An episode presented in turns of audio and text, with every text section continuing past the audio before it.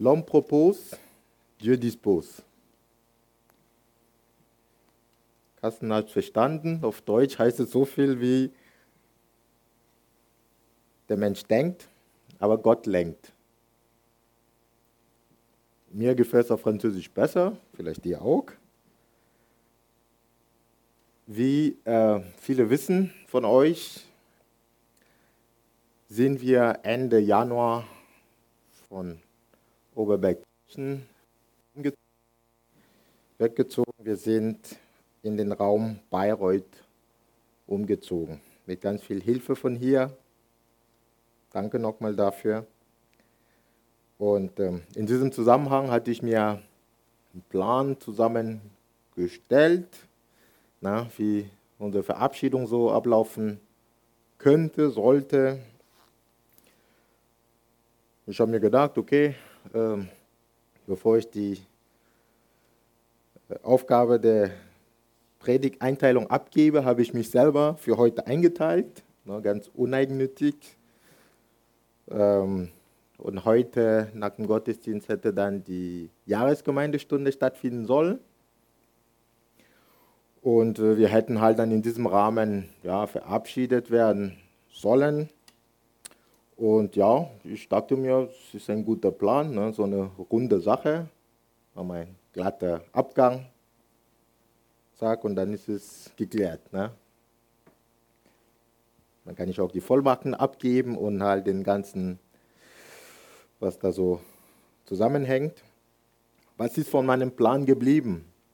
Heute darf ich hier sein, bin ich auch sehr gerne da, darf äh, in der Predigt dienen. Also das hat schon mal geklappt. Allerdings die Jahresgemeindestunde, die kann leider nicht stattfinden. Die wurde auf äh, Mitte April verschoben, Corona-bedingt. Und dadurch werden wir, greife ich ein bisschen vor, heute als Familie verabschiedet im Gottesdienst, ist auch schön.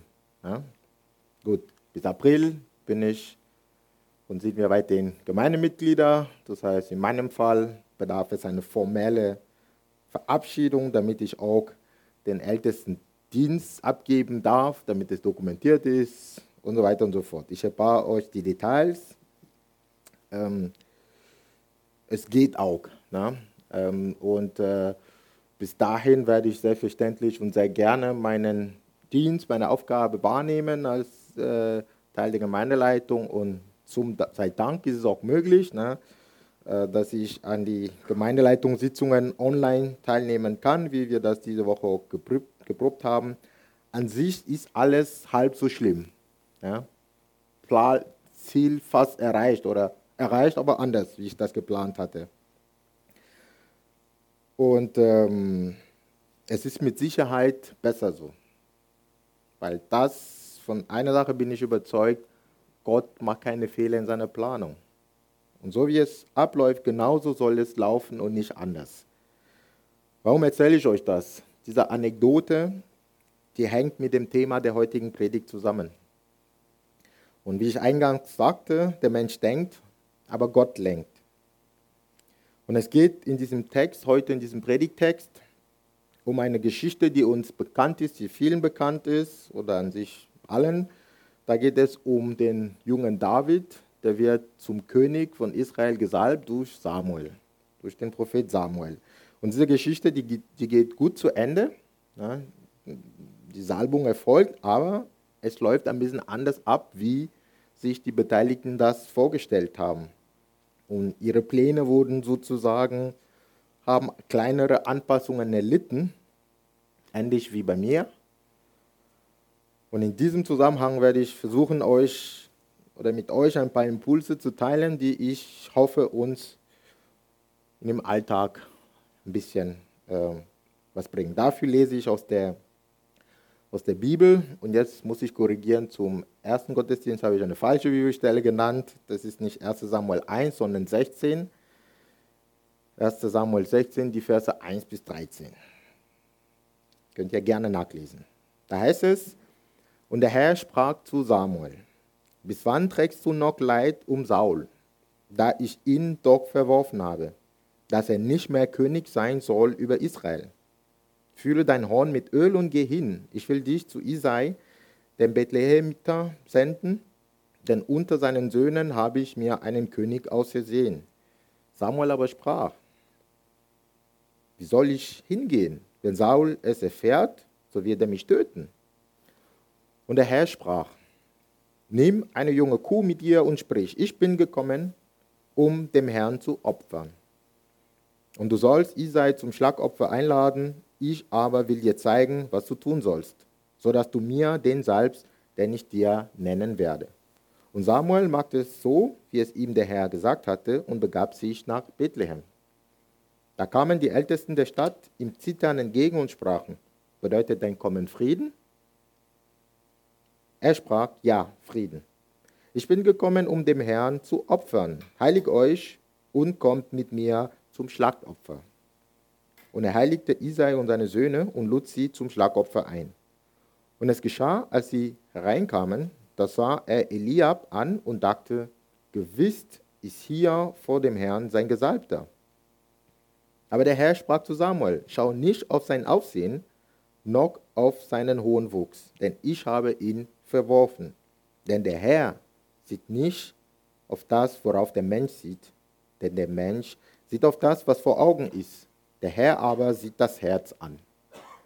Da rief Isai den Abinadab und ließ ihn vor Samuel vorübergehen.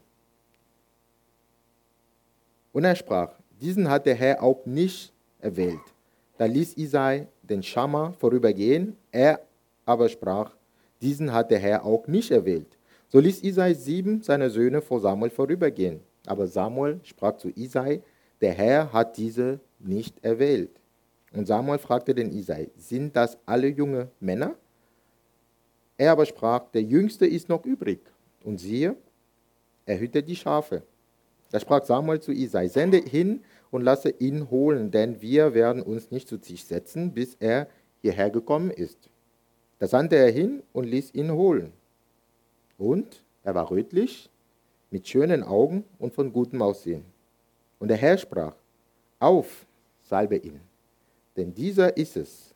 Da nahm Samuel das Ölhorn und salbte ihn und salbte ihn mitten unter seinen Brüdern. Und der Geist des Herrn kam über David von diesem Tag an und weiterhin. Samuel aber machte sich auf und ging nach Rama. Die Geschichte ist bekannt, die ist nicht besonders und viele kennen sie. Und trotzdem ist das das Schöne, wie ich finde, an dem Wort Gottes. Nicht umsonst spricht man von lebendigen Gott, Wort Gottes, weil das Wort lebt. Das Wort nimmt, kann Wandlung nehmen. Und auch wenn wir einen Text zigmal gelesen haben oder kennen, kann es sein, dass Gott uns trotzdem immer wieder was Neues dazu schenkt. Und ich hoffe, das ist auch der Fall für euch heute meine Gedanken möchte ich jedenfalls mit euch teilen. Der erste Gedanke habe ich wie folgt übertitelt. Der Moment oder die Momentaufnahme ist nicht so wichtig, wie es scheint.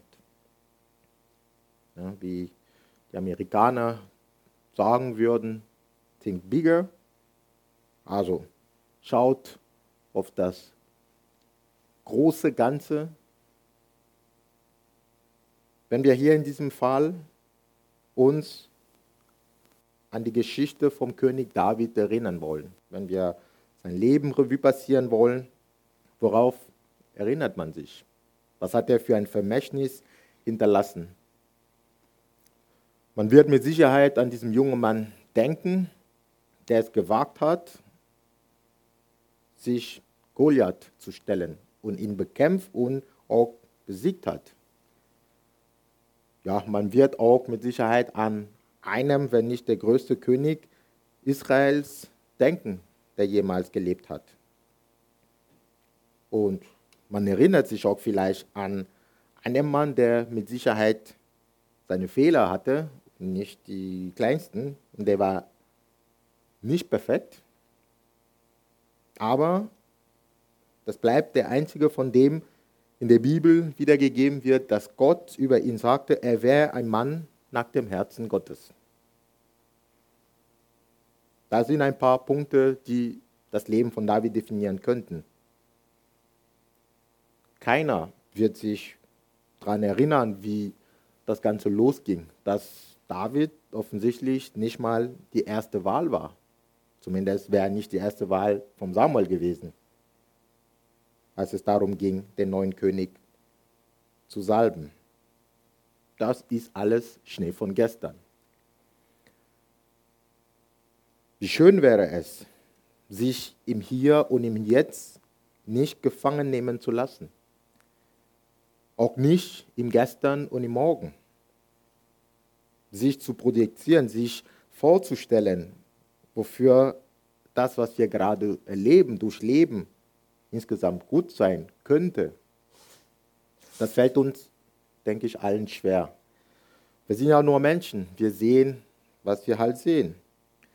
Und oft sind wir sehr darauf fokussiert, wie schlecht, aber auch wie gut es uns in einer bestimmten Phase im Leben geht. Dabei bleibt die Uhr, die Zeit nicht stehen. Es geht weiter. Und morgen, morgen kann ganz anders sein. Egal in welche Richtung.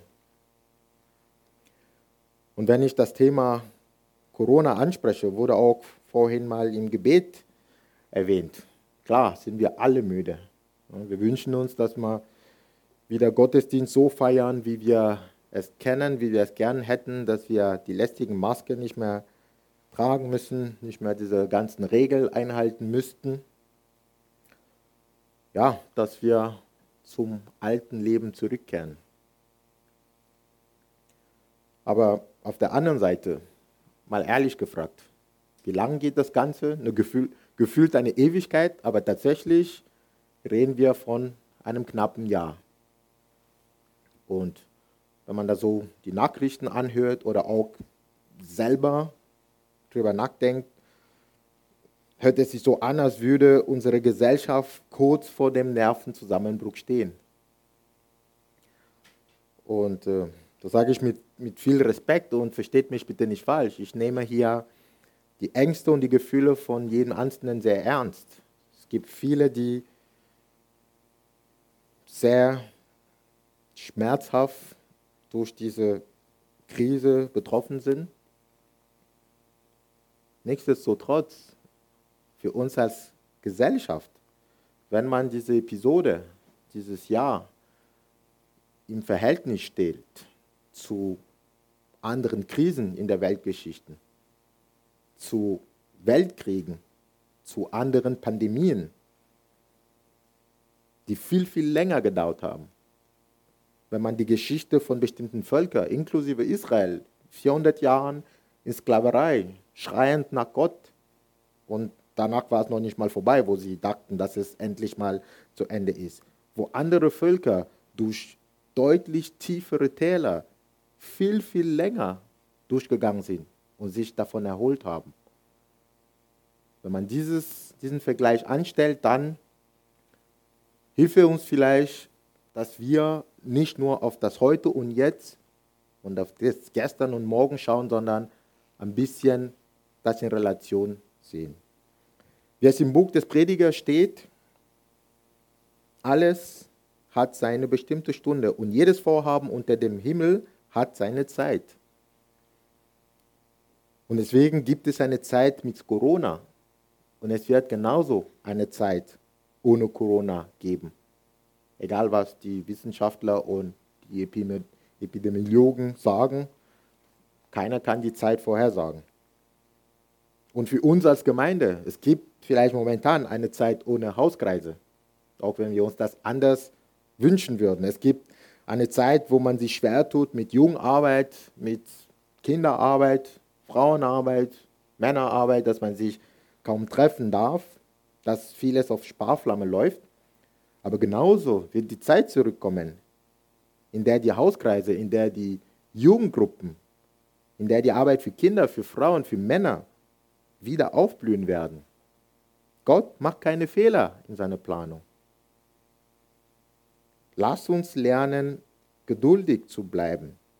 Vielleicht die ein oder andere Talfahrt zu ertragen und darauf zu vertrauen, dass der Herr zu seiner Zeit bessere Tage schenken wird. Der Weg, durch den der Herr die führt, die auf ihn vertrauen, dieser Weg, der ist nicht immer geradlinig. Und ich denke, wir können alle davon ein Lied singen. Und trotzdem lohnt es sich, am Ball zu bleiben und nicht zu verzagen und nicht zu verzweifeln, weil wir dürfen wissen, der Herr, der hat alles noch unter Kontrolle. Ein weiterer Gedanke aus dem Vers 7. Der Mensch sieht auf das, was vor Augen ist, der Herr aber sieht das Herz an. Die, dieser Vers alleine könnte eine Predigt oder vielleicht eine Predigtreihe füllen. Und als Samuel die Söhne Isais zu sich rufen lässt, die sollen vor ihm laufen, der weiß, unter denen ist der nächste König, er weiß nicht welchen, das passiert. Der große Prophet Samuel, der lässt sich von seinen Gefühlen leiten. Er verlässt sich auf das Aussehen. Wenn der Eliab vor ihm läuft, ein hübscher, ein großgewachsener junger Mann, da glaubt er, königliches Potenzial zu erkennen. Aber Gott, der klärt ihn auf. Der klärt Samuel auf. Es kommt nicht nur auf das Äußere an, sondern und vor allem auf die innere Werte. Und das weiß an sich jeder. Na? Wie man so schön sagt, es ist nicht alles Gold, was glänzt. Sagt man so schnell oder so leicht. Aber was passiert, wenn wir wirklich in der Situation sind, dass wir eine Wahl treffen müssen? Nach welchen Kriterien gehen wir vor? Suchen wir wirklich das Tiefgehende und schaffen wir es wirklich, uns von dem Anschein nicht zu blenden? Und hier würde ich einen ein bisschen verrückten Vergleich ziehen, aber mal angenommen, was wir oft meinen, wir dürften uns unser Leben selber zusammenstellen. Und zwar so, wie wir das gerne hätten. Na, ohne Limit. Ich weiß nicht, ob man, ja, da gibt es ja diese ganzen Kreditkarten, aber sagen wir mal, es gibt so eine Art Supermarkt des Lebens. Okay? Und im Supermarkt des Lebens gibt es Regale. Es gibt dann so Bereiche, dann gibt es so einen Bereich Familienleben, kann man sich aussuchen, welche Art von Familie, wann, wer, Kinder oder nicht Kinder. Dann gibt es vielleicht einen Bereich Schule, überhaupt Schule oder nicht. Ja, das Ausbildung, Beruf und äh, ja, auch ein Bereich geistliche Leben. Ja, da wo man in den, in den, in den Regalen ähm, ob die Wahl hat, sich so die Geistesgaben, die, die Gaben aufzusuchen. Was hätte ich gerne? Also ich hätte wahrscheinlich Musiker ein bisschen mehr rausgepickt, ein bisschen mehr Sinn für Musik. Aber wenn das so wäre, würde es uns besser gehen. Was meint ihr? Würden wir es besser einstellen wie Gott? Wenn wir wirklich da alleine losgelassen wären und wir dürften uns das wirklich so zusammenstellen, wie wir das wollen. Ich denke nicht. Auch wenn wir das oft meinen oder glauben. Ja, das kennt man auch vom Fußball. Es gibt ja 82 Fußballfachleute in Deutschland, wenn die Nationalmannschaft spielt, aber tatsächlich ist es ein bisschen anders. Ich kann nicht für euch sprechen, aber für mich habe ich mir diese Überlegung, habe ich diese Überlegung angestellt. Und ich würde sagen, ich hätte es nicht besser angestellt. Im Gegenteil. Ja, wenn ich nach dem Studium, nachdem ich Aachen verlassen konnte, ausstudiert hatte, hatte ich oder hätte ich die Möglichkeit gehabt, nach dem Studium nach Hamburg zu ziehen. Hamburg, weil ich früher im Bereich Luftfahrttechnik gearbeitet habe. Da habe ich auch mein Studium gemacht und hätte die Gelegenheit gehabt, bei Airbus zu arbeiten, auf dem A380-Programm in Hamburg.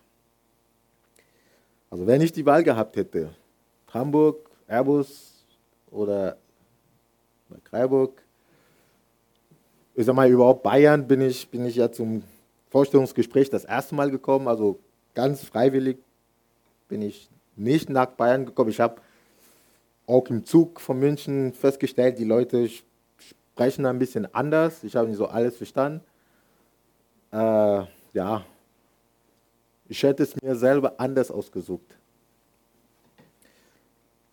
Nur jetzt so eine in Klammer gesagt, damals 2006, das Programm A380, das war so eine richtige Visitenkarte, also sah gut aus auf dem Lebenslauf. Ne? Also da, das war jetzt nicht wie NASA, aber das war das, einfach technologisch mit das Größte, was es damals gab. Was ist jetzt mittlerweile?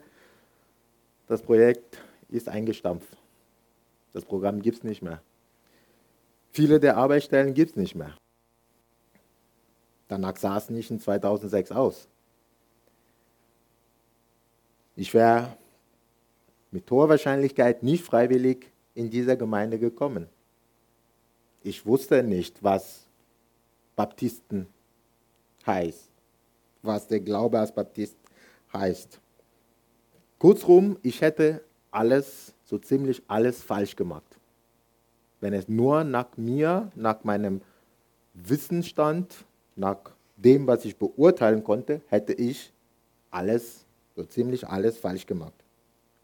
Und ich denke, das ist auch das, was uns im Leben widerfährt. Wir können nur nach dem beurteilen, was wir sehen, nach was sonst. Vielleicht nehmen wir uns vor, okay, nicht nur nach dem Äußeren, sondern inneren Werte, aber mal ehrlich, wir sind Menschen. Wir werden beeinflusst von dem, was unsere Augen sehen, was wir hören, wenn wir ein Geräusch hören, dann schrecken wir auf. Wir können nichts dafür, das ist ein Reflex. Wir sind Menschen. Also wir können uns das vornehmen, wie wir wollen. Wir sind und werden beeinflusst. Und im Gegenteil, Gott sieht weiter. Gott sieht die Herzen an. Gott verlässt sich nicht nur auf das, was so vor den Augen ist. Und vor allem er kennt die Zukunft. Er kennt alles. Und trotzdem muss man auch festhalten, muss, man muss sich darüber klar sein, dass Gott uns manchmal nicht die Abkürzung nehmen lässt, die wir uns wünschen. Und zwar nicht per Zufall, sondern bewusst. Die scheinbaren Unwägbarkeiten, durch die wir manchmal gehen, die sind dafür da, dass wir uns in Geduld üben, dass unser Charakter und dass unser Vertrauen verstärkt werden, wenn Gott sie zulässt. Ein weiterer Gedanke habe ich hier so überschrieben, Liebe auf dem zweiten Blick. Ich weiß nicht, ob ihr was damit anfangen könnt. Im Vers 12 in unserem Text gibt es hier einen Satz, den ich sehr spannend finde. Es wird über David gesagt, und er war rötlich, mit schönen Augen und von gutem Aussehen. Also David war jetzt nicht, er war zwar der Letzte in der Reihe, und man musste ihn dann auch per Befehl dann mit dazu nehmen, aber es ist nicht so, dass er per se chancenlos war. Das heißt, dieser Vers schenkt mir persönlich viel Trost, weil auch wenn es, wie ich vorhin sagte, bei Gott in erster Linie um die innere Werte geht, um das, was wichtiger ist, nichtsdestotrotz ist es nicht so, dass wir irgendeinen Schrott, irgendeinen Mist von Gott bekommen. Auch wenn es anscheinend nicht die erste Wahl ist. Im Lukas Evangelium Kapitel 11, Vers 12 heißt es, welcher Vater unter euch wird seinem Sohn einen Stein geben, wenn, es, wenn er ihn um Brot bittet? Oder wenn er ihn um einen Fisch bittet, gibt er ihm statt des Fisches eine Schlange? Oder auch wenn er um ein Ei bittet, wird er ihm einen Skorpion geben. Gott möchte uns immer das Beste geben.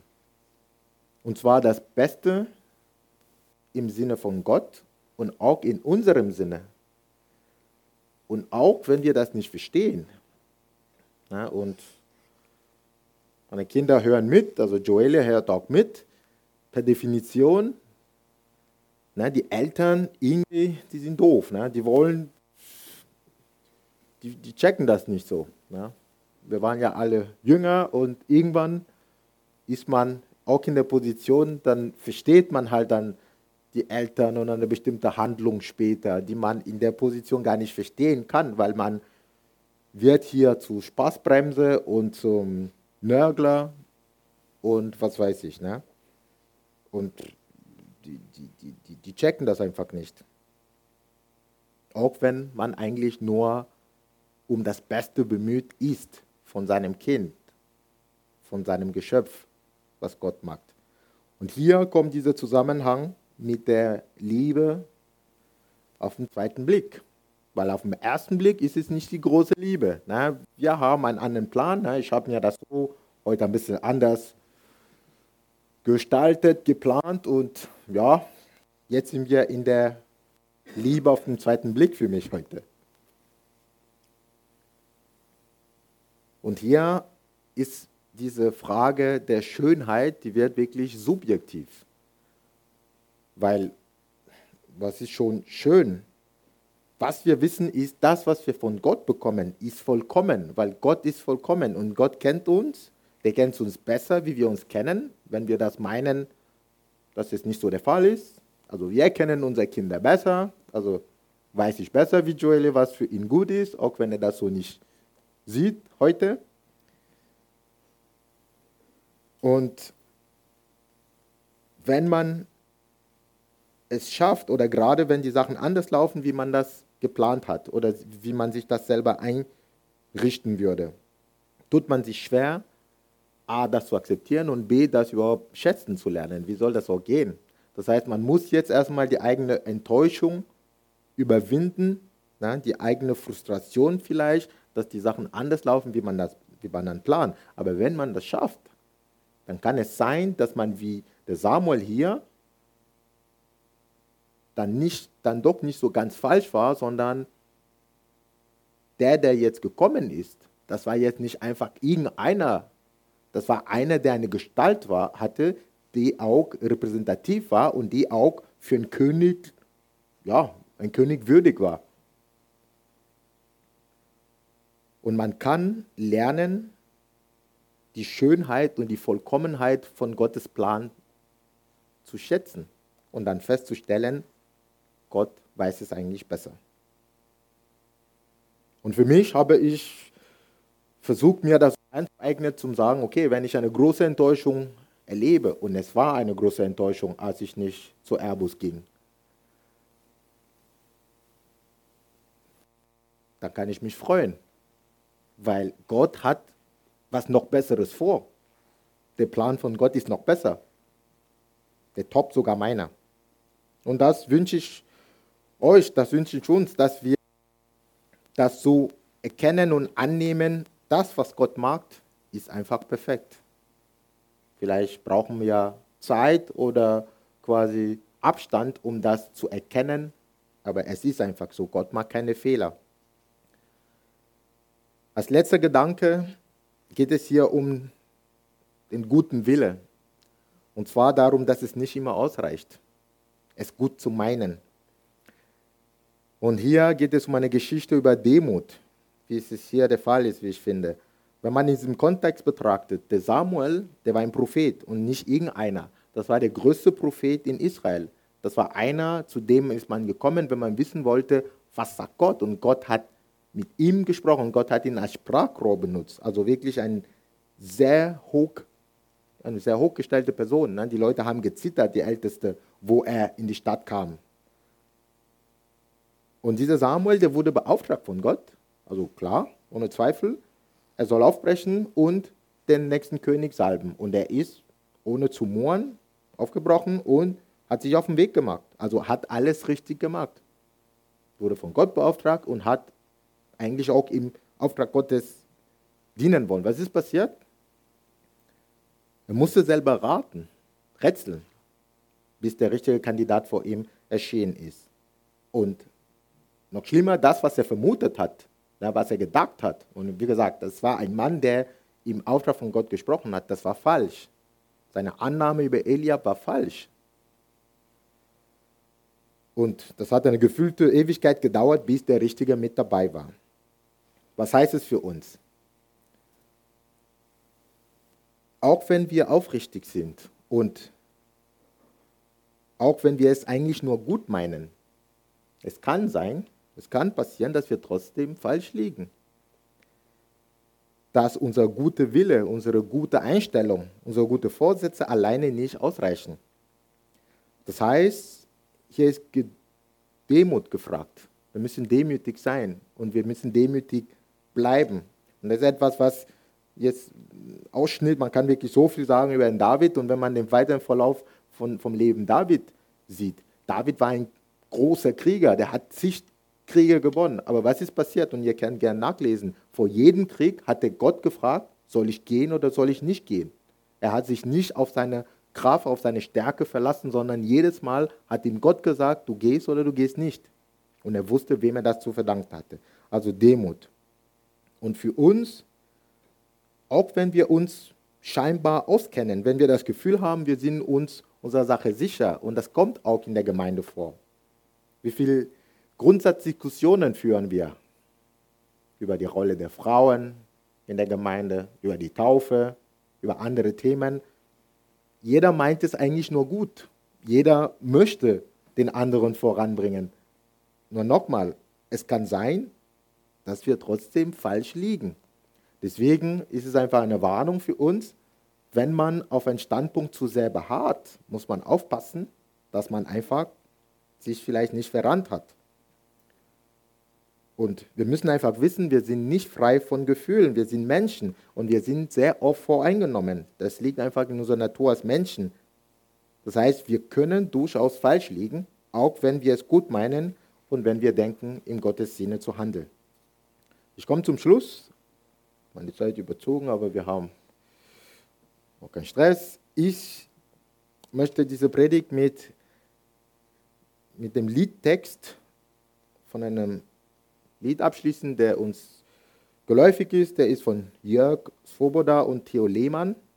Wer Gott folgt, riskiert seine Träume, vertraut auf den Herrn für immer. Weil diese, dieser Text, den wir singen, oft, da müssen wir auch aufpassen, was wir singen, der fasst das zusammen, was ich versucht habe heute mit uns zu teilen. Wer Gott folgt, riskiert seine Träume, setzt eigene Pläne aufs Spiel. Auch als Verlierer kommt ihr nicht zu kurz. Gott bringt euch ein sein gutes Ziel.